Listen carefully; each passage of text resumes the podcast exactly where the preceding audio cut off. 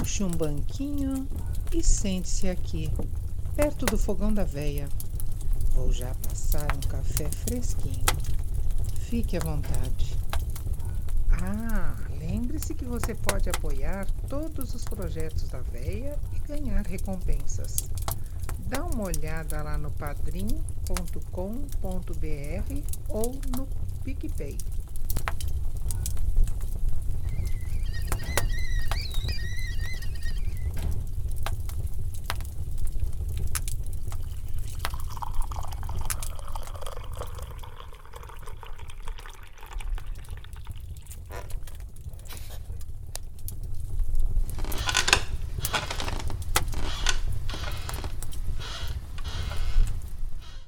Certa vez fui visitar parentes no interior de Minas Gerais. A casa da minha tia era bastante isolada, bem no meio do mato mesmo. Sempre aquela comilança, fogão a lenha e muito caos. Ficávamos até bem tarde da noite conversando em volta do fogão e era impressionante como nunca acabavam as histórias. Sempre íamos dormir morrendo de medo. Uma história que me marcou muito foi a da mula sem cabeça. Para quem não conhece, resumidamente, conta a história de uma mulher na cidade que nunca se casou. Não tinha amigos e nem família. Ela era extremamente grosseira e ninguém da cidade gostava dela. Praticamente não saía de casa, no campo e tampouco recebia visitas. Um dia ela adoeceu e desapareceu. Passado algum tempo, foram até a casa dela para ver o que tinha acontecido.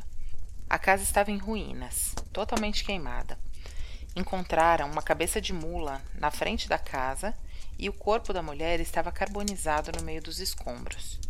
A partir daí, contam que ela assumiu a forma de uma mula que tinha chamas no lugar da cabeça e aterrorizava quem andasse pelo campo de noite. Voltando para minha visita. Uma noite fomos para a cidade, que ficava uns 40 minutos de caminhada, para participar de uma quermesse. Fazia muito frio e a noite estava estrelada, mas sem lua. O caminho era escuro, mas o nosso grupo era grande e tínhamos duas lanternas. A festa estava bem animada, mas algumas pessoas do nosso grupo quiseram ir embora cedo. Eu e mais duas primas queríamos ficar mais um pouquinho. Minha tia disse que seria perigoso voltar só nós três de madrugada. Um conhecido que estava na festa se ofereceu para levar a gente de caminhonete, assim que a festa acabasse. Minha tia ficou um pouco preocupada, mas acabou deixando. E a festa durou até umas duas da manhã. Fomos procurar o rapaz que nos levaria e ele tinha se engraçado com uma moça. Disse que nos levaria, mas tínhamos que esperar. Sem problemas. Estava demorando muito e já não tinha gente por perto. Decidimos ir a pé, com um passo apertado e já nos preparando para a bronca que nos esperaria em casa. Fomos em silêncio e com a noite escura, iluminada apenas pelas lanterninhas que nos deixaram. Ia tudo bem, até que escutei uma das minhas primas dar algo parecido com um soluço, apertar o passo e dizer: Vamos mais rápido? Perguntei o que tinha acontecido e ela disse que não era nada, só que fôssemos mais rápido.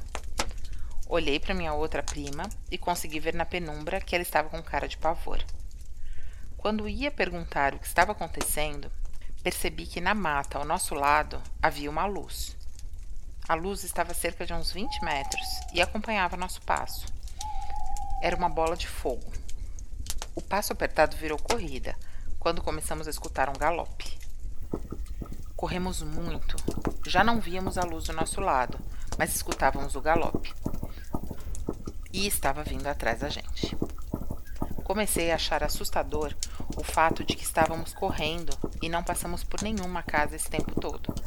Já parecia que corríamos por muito tempo e o galope nos seguia. Até que minha prima caiu no chão e, chorando, gritou que não aguentava mais correr. A outra prima gritou algum salmo ou reza que eu não me lembro bem. Nesse momento, o galope parou. Olhei para todos os lados e nada. Levantamos a prima caída e continuamos com o ritmo mais rápido. Finalmente identifiquei uma capelinha que ficava não mais do que cinco minutos da nossa casa. Corremos muito, juntamos força de não sei onde. Avistamos a casa e a família toda estava do lado de fora. E quem estava lá? O rapaz que nos daria carona. Era impossível. Saímos antes dele e nenhum carro passou pela gente. Minha tia veio numa mistura de desespero e alívio, perguntando onde estávamos. Nem chegamos a contar os detalhes e aparece o rapaz da caminhonete, branco que nem leite, chorando desesperado. Um primo nos disse que ele tinha conhecido uma moça na quermesse e, quando percebeu que tínhamos ido embora, ele chamou a moça para nos procurar e levar para casa. O problema é que no meio do caminho, já na caminhonete, a moça simplesmente desapareceu. Sumiu, do lado dele. Nunca entendemos o que aconteceu. Meus tios disseram que a gente estava com muito quentão na cabeça e inventamos essa desculpa.